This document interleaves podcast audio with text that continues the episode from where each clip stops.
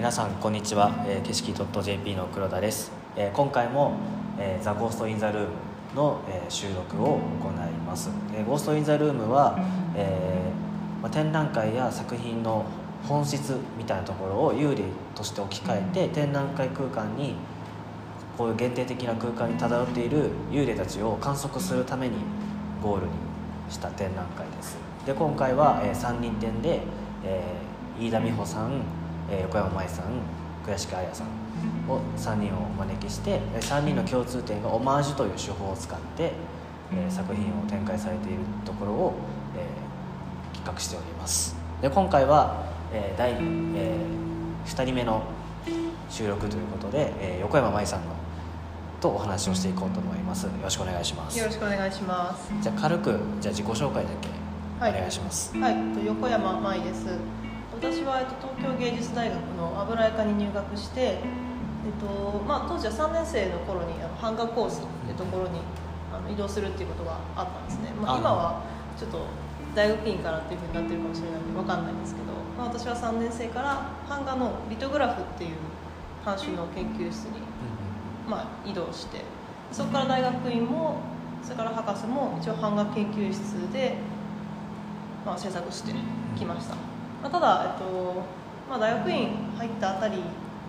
からですかね。もともと油絵科であの色鉛筆だったりとかクレヨンだったりとかっていう油絵の具以外の素材にはすごく興味があったんですけど、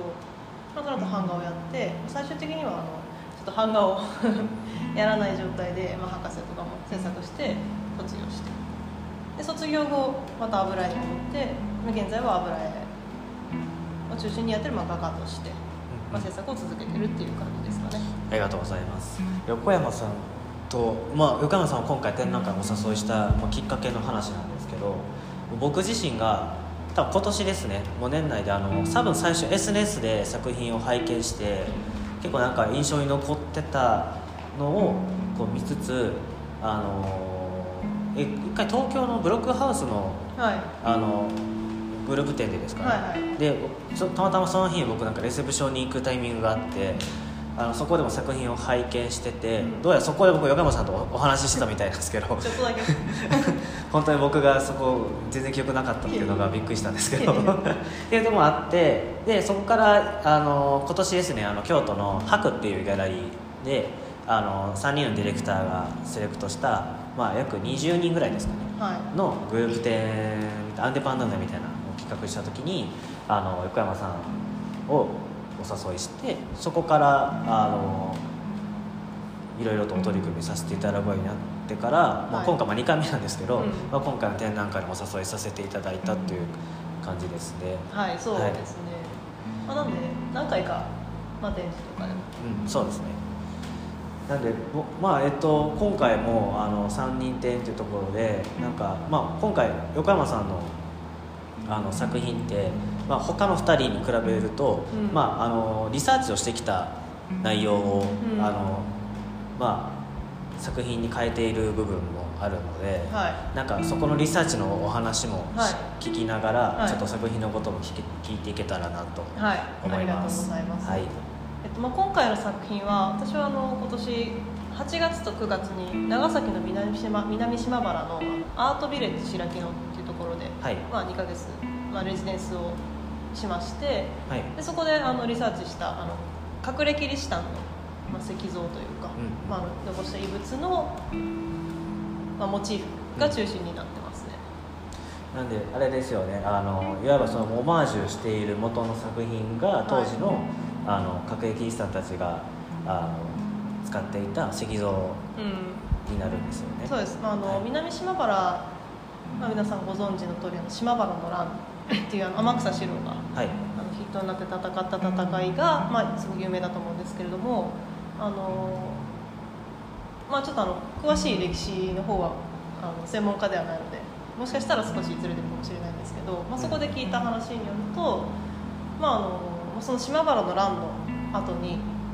その一帯に住んでた、まあ、キリシタンの方だけではなくてもうその南島原周辺の人たちってあの島原の乱を境にもうみんなキリシタンであろうとなかろうとあのなんていうのかな。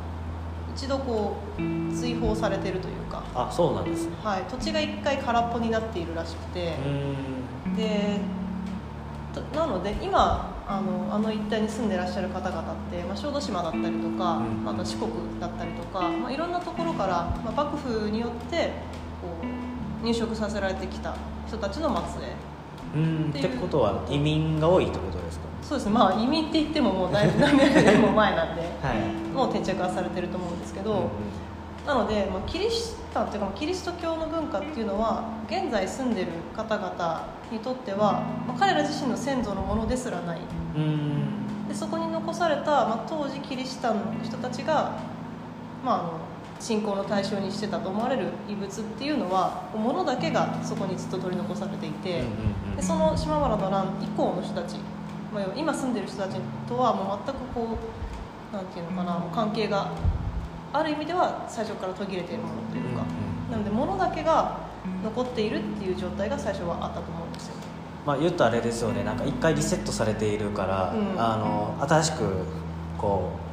う来た人たちにとっては、うん。なんかあるぐらいのそうですよね。なんか来たら石像があるなっていうぐらいの スタンス山のみたいな。中になんかあるなみたいな。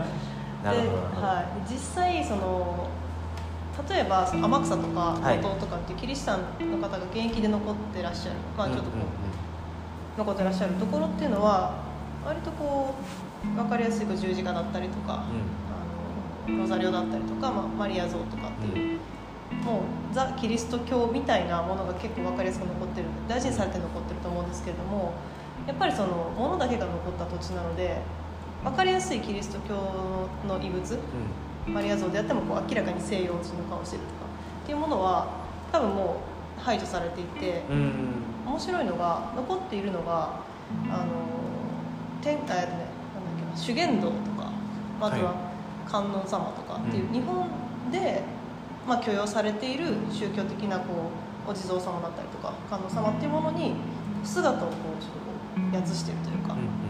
一見観音像なんだけどおでこに十字架がついてたりとか一見あの修験道の天狗像なんだけど、まあ、それをこうキリシタンの人たちはこう天使としてこっそり信仰してたのではないかみたいなこう姿とこう宗教的な文脈がこう結構曖昧なものが多いっていうのが、まあ私は南島原のキリシタン遺物の特徴なのかなというふうにリサーチしてて思いました。なるほど。そうですね。じゃあ一旦ちょっとあのリサーチしたあの内容をお聞きしたんで、はい。ちょっと次からあのまずそのリサーチを経て今回の作品についてもお聞きしていきたいと思っています、はい。じゃああのこっからはあの岡山さんの作品の、まあ、はい制作方法とか、うんちょっと作品のな、まあ、前回のあのリサーチの内容に合わせて接続できるようにちょっとお聞きしていきたいなと思うんですけどあの、まあ、軽くちょっとあの、はい。岡山さんの制作のなんか作品についてとかはい。ちょっとお聞きしてもいいですか？はい。えっとまあ、大まかにということなんですけどまず、まあ、モチーフがあって、まあ、それを決めます。はい。その後に私はあの iPad でまずこうエスキースというか、まあ、絵を完成させてそれを油絵の具に落とし込むっていう、まあ、その3つの工程で制作してるんですね。はい。でまあ今回の具体的な話とかもちょっとしちゃってもですか、はい大丈夫ですよ。はいえっとまあモチーフというか、まあ、プロセスなんですけど、まあ、モチーフ決めるときに、まあ、今回はあの、まあ、キリシタンの方々が残したと言われている、まあ、天狗天使像というものを、まあ、中心に制作をしていてはい。で、まあ、それをまずモチーフに決めました。でそれはですねまあ、まだこれはあの正式に研究者の方が発表しているわけではないのであのあくまでも、まあ、現地の方現地の,、まあ、その研究している方々の残した残された資料をもとにまあ私はリサーチしているので本当のところはどうかっていうのはまだわからないんですけど、うん。まあ、地元ではもともとは修験道における天狗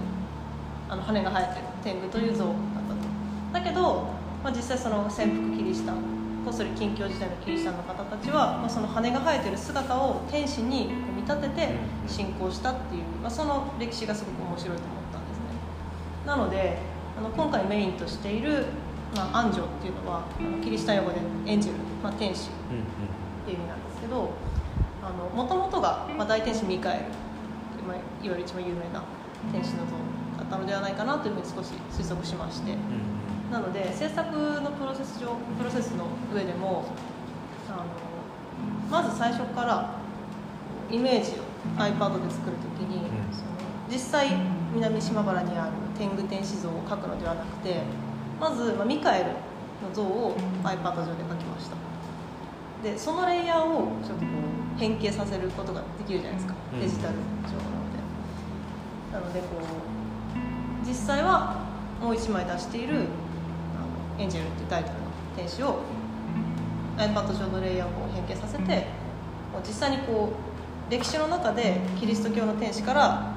まあ、日本のキリシタン特有の、まあ、安女っていう、まあ少しこう独立した存在にこう変形していくっていうプロセスも含めて、まあ、今回は制作をしています、うんうん。なるほど。はい。そうですね。僕まああの横山さんの作品ってまあいわばその3つの工程があった上で、はい。あのまあなんか今回僕3人分のステートメント書いてるんですけど、はい。その横山さんのステートメントのタイトルをはい「本物の現在地」っていうタイトルにしてて、これって、まあ、本物っていう字を僕は漢字じゃなくてカタカナにしてるんですよ、記号化させてて。うん。でなんそれそこがなぜかっていうとなんか今もお話しされた通り横山さん自身のはい。体験経験で得た、うん。あの一般的なとうん。か世間的な本物っていううん。ものではなくて、横山さん自身のはい。目線でこう獲得した本物っはい。ていうこのイメージをはい。3つのこうレイヤーを通したことで最終的に鑑賞者へパスするみたいなはい。感覚になっている三角品だなっていうのを、うんうん。あの捨て止めとかけながら思ってて、はい。なんかこれは結構なんか、い。あの僕の中で横山さんの作品のその工程がうん。めちゃめちゃ面白いなと思ってて、うん、ありがとうございます、はい、でままさに今回も実際にあ南島原でリサーチをして、うん。あの横山さんなりのあのこううん。本物みたいなものは獲得してるじゃないですか,、だかはいらそれが歴史的とかあの世間的に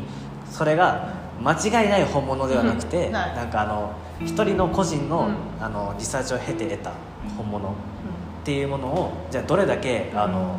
鑑賞者に伝えていけるかっていうところが作品の面白みだと思って、はい。でもいわばなんか伝承とか伝説とか、ああいう昔から伝えられるものってなんか最初のんうん期限があってから、いろんなものがこういろんな人の話が全員同じ話をできるわけじゃないから、あの人によってテンション変わるじゃないですか、はい。それによってどんどんどんどん話が湾曲して、うん。あの伝わっていくんですよ。だから結構いい加減なところがあるみたいな、うん。っていうところも僕最近思ってて、はい。例えばあのまさにこの展覧会だからっていう意味ではないですけど妖怪とか幽霊の,、はい。あの言い伝えって多分おそらくあの最初はもっと違うイメージだったのに、うん。どんどんどんどんこういろんな人に言い伝えられて今に至るところでなんか今僕たちが知っている、うん。なんか妖怪とか心霊現象とかうん。幽霊の言い伝えがうんあるんですけど、でも元をたどるとなんかちょっと違うなっていう話になるっていうのがなんか結構専門的なこう人たちの話を聞くとあるじゃないですか,、いわばそれってなんか横山さんのその考え方とその今のなんか考え方が、うん。まあなんかちょっと似てるなっていうところがあって、なんかそういう意味ではなんか横山さん横山さんの作品を見るというか、うん。横山さんが獲得した本物みたいなのを鑑賞者がどれだけ、あのそうその作品を通して見見ていけるかっていうところが面白みなのかなと思うんですよね。ありがとうございます、まあ、私はまあ作家としてモチーフをこう描くというプロセスを踏んでるけど、まあ、でもやっぱりこう私はあくまでも自分というか一個人だっていう、まあ、そこの考えはずっと昔からあって、うんうんで、まあ、本物、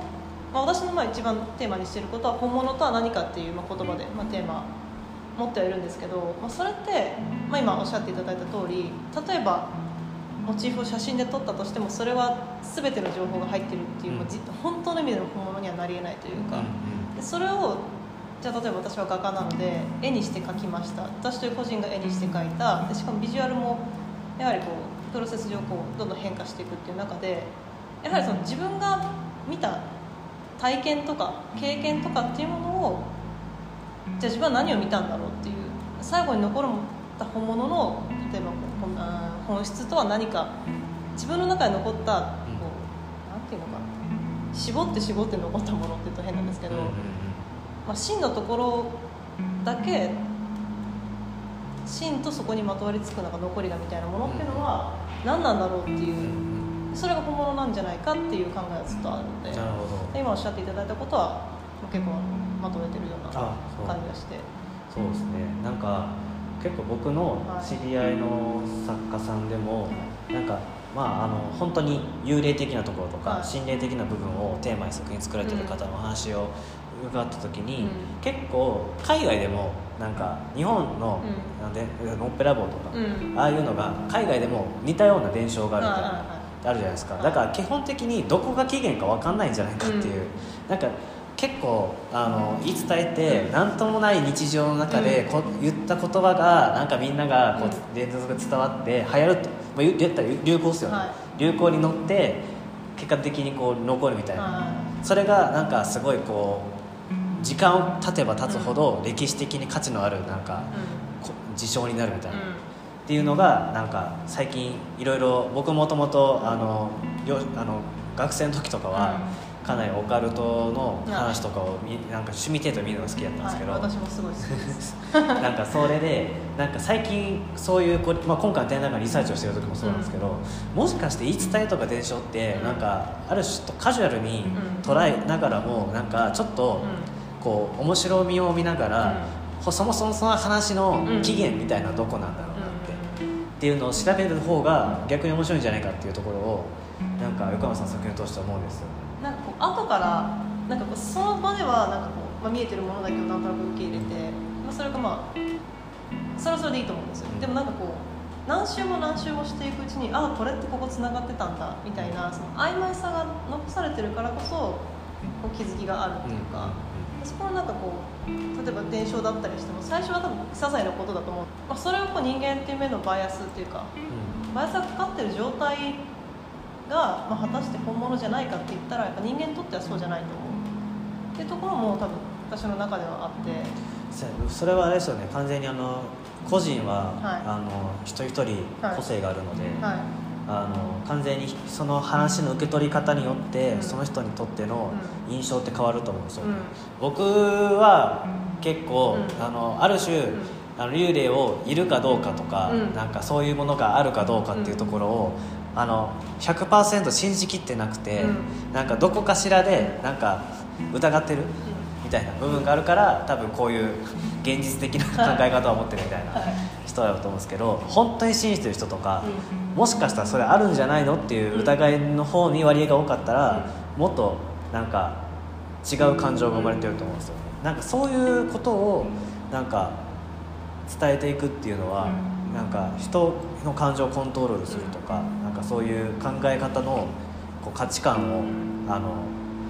与えるというか、っていうのになるんじゃないかなと思うんですよね。で、まあ、今回その宮西島原のはリサーチの作品もあるんですけど、まあ、今回展覧会のために3人ともに同じあのモチーフをオマージュしてくださいっていうので「あのモナ・リザ」を描いていただいてるんですけどあの僕これ結構いい案だったなと思っててあの、まあ、簡単に言うとあの一人一人によってコンセプトが違うんで作品もまた違うし見え方も違うみたいな。で今回はあの「モナ・リザ」をあのモチーフにしてさすがに本物見に行けとは言えないんであのこのご時世もあって、まあ、一応あの Google 美術館のオフィシャルであのデジタルアーカイブスで高解像度のモナ・リザがあるんで見見てくださいねって話をして。でもなんか横山さんの場合はそれでもうん。ある種あのデジタルを通したね。あの本物を見つけれるじゃないですか、はい。っていう上でもなんか今回そのモナ・リザを描いた時のことをちょっといろいろ聞きたいなと思ってて。まあ、正直に言うと、はい。すごい難しかったな。と そうですよね、はい。まあは私普段あの平面から平面っていう、はい。あの制作はしてなくて、はい。基本的に今何か大元の人が作ったものっていうのも彫刻だったりとか、い、うんうん。あのまあ、彫刻だったりとか彫刻だったり彫刻が多いんですね、うん人が作ったものを描く時は。なので絵から絵っていうなんかそのプロセスを踏む時に普段はこう彫刻とかも私の本当に最初の今の作品に行き着く前のうん手前の段階だと例えば結構、まあ、京都なのでここは仏像とかも見に行ってたりしたんですよね、はい。あの図書大臣とか、うん。いろいろやってたんですけど、まあ、実際見てすごいいいなと思ってももちろん写真禁止だったりするじゃないですか、うんうん。で、えっとまあ、売店で売っている写真をまあ買うしかない。現地で手に入れるとしたら。でもそれもなんかこうモノクロだったりとかして、うんうん。自分が見たい角度のものは存在しないと。だけど家に帰ってネットで検索すると、まあ、いろんな角度からす信じられないぐらいの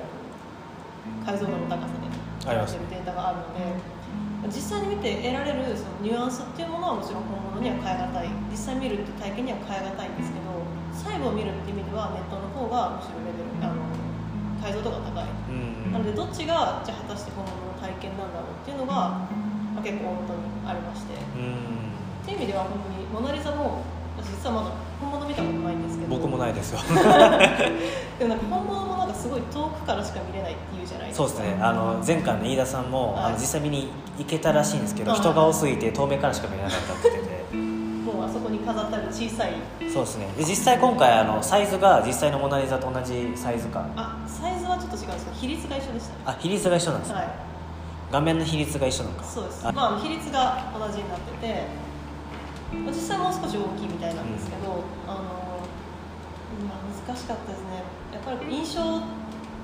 と話長くなっちゃうんですけど、はい。彫刻だったりとかあるいはその仏像だったりとかっていうのは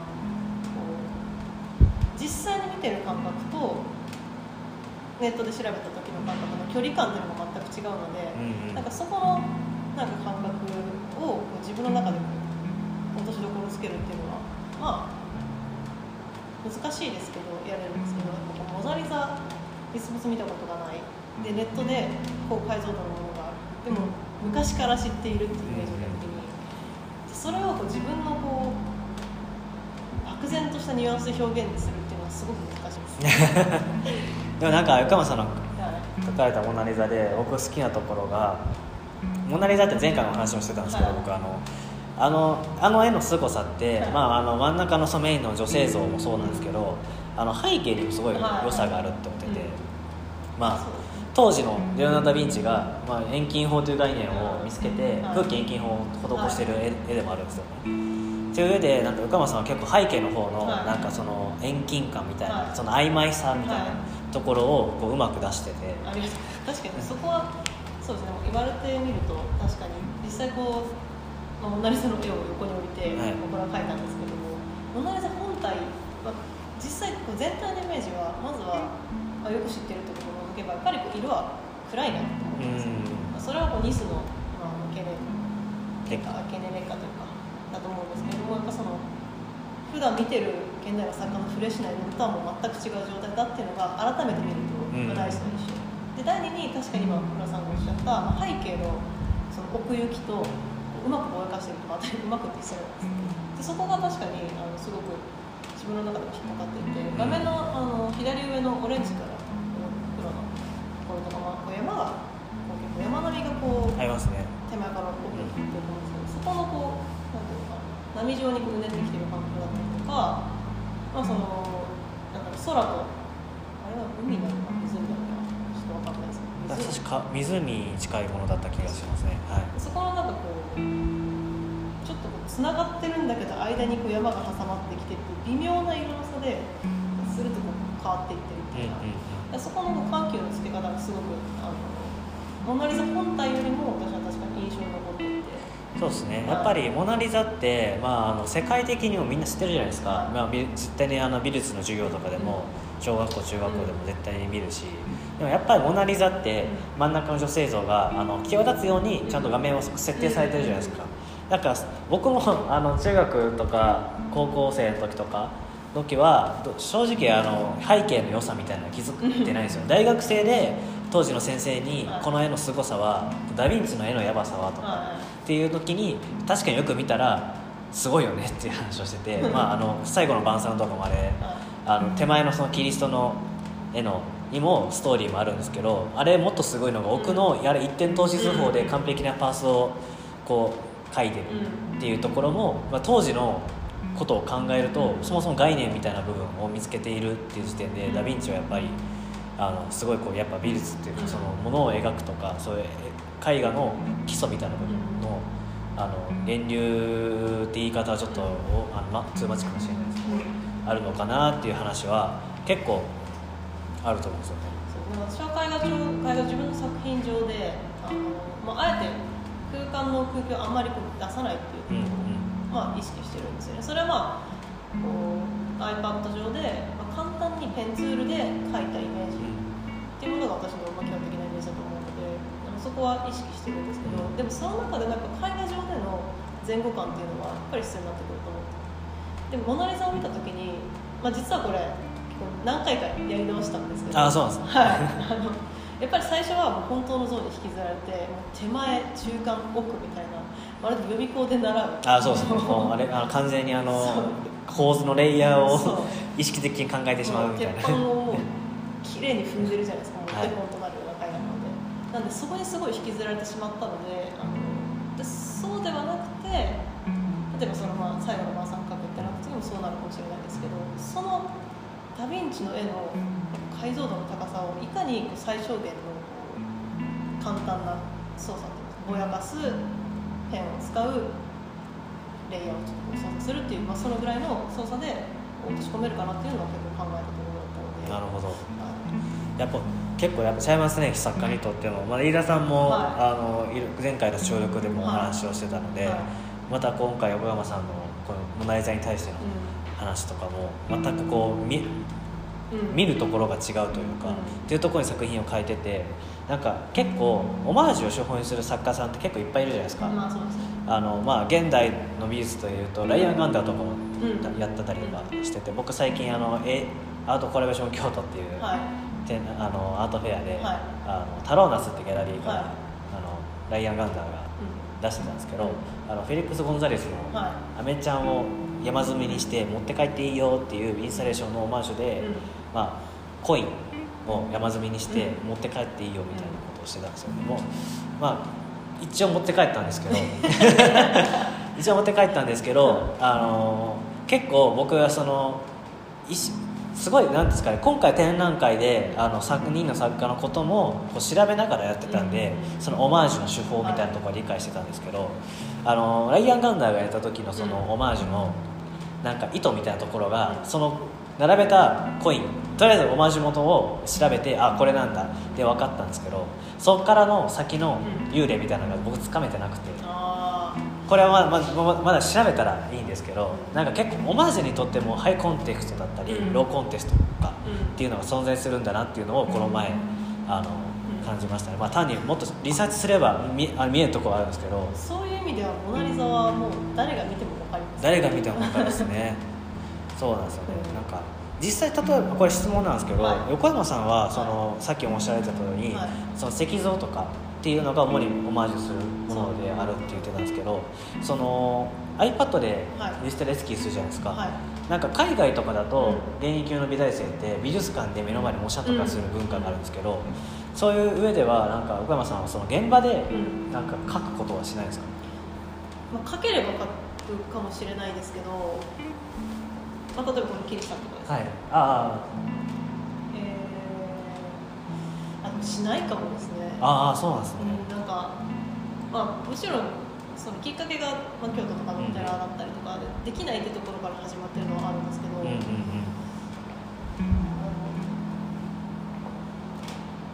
しないですね、まあ、しても例えばその場でスケッチをしたとしてもそこから実際にその、まあ、作品として落とし込む時には相当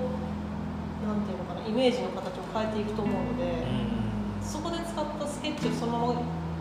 最終層まで持っていくってことはないかもしれなないるほど。まあレイヤーが1個減っちゃうってことですよね。なんか今センサーのルールとして。そう。ですまあ別にそれをやってはいけないっていうふうに自分を縛ってるわけじゃないので、まあ、もちろんスケッチとかできればしますけど、うんうんただそれがうんそうですね。例えばその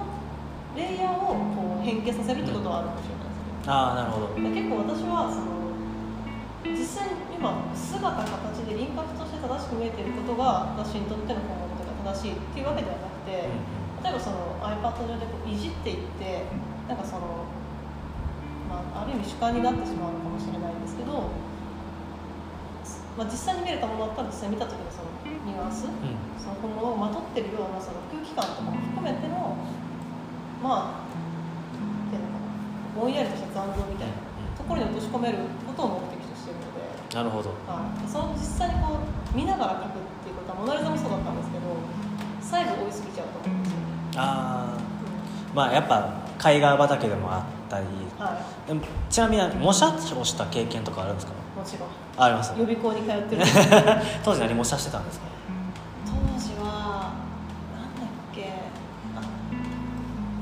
コローでしたっけ。コロコローなんかぼやっとしてるやつ。はいはいはいクリムトも現役生の時とかやりましたあねクリムトもしたんですクリムトクリムトまあ現役生だったんであ何したかな。じゃあま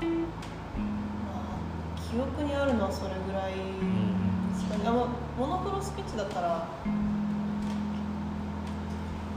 まあなんか完璧にこう絵画元の絵画を模写するって結構はいあの現役美大生とか、うん。あの予備校生とかも、うん。あの必ずしもこう絵のこう構造を理解するための一番近道だみたいな感じでやるじゃないですか、はい僕も学生の時にあのフェルメールのはい。牛乳注ぐ女を個人的に模写してたことあるんですけど、それによって色の使い分けとか、うん。明暗とかデッサンが実は狂ってたみたいな 絵のみたいなっていうのが分かったりとかして結構まあそれはそれで面白い体験なんですけど、まあ、そういうなんか実際なんか横山さんが石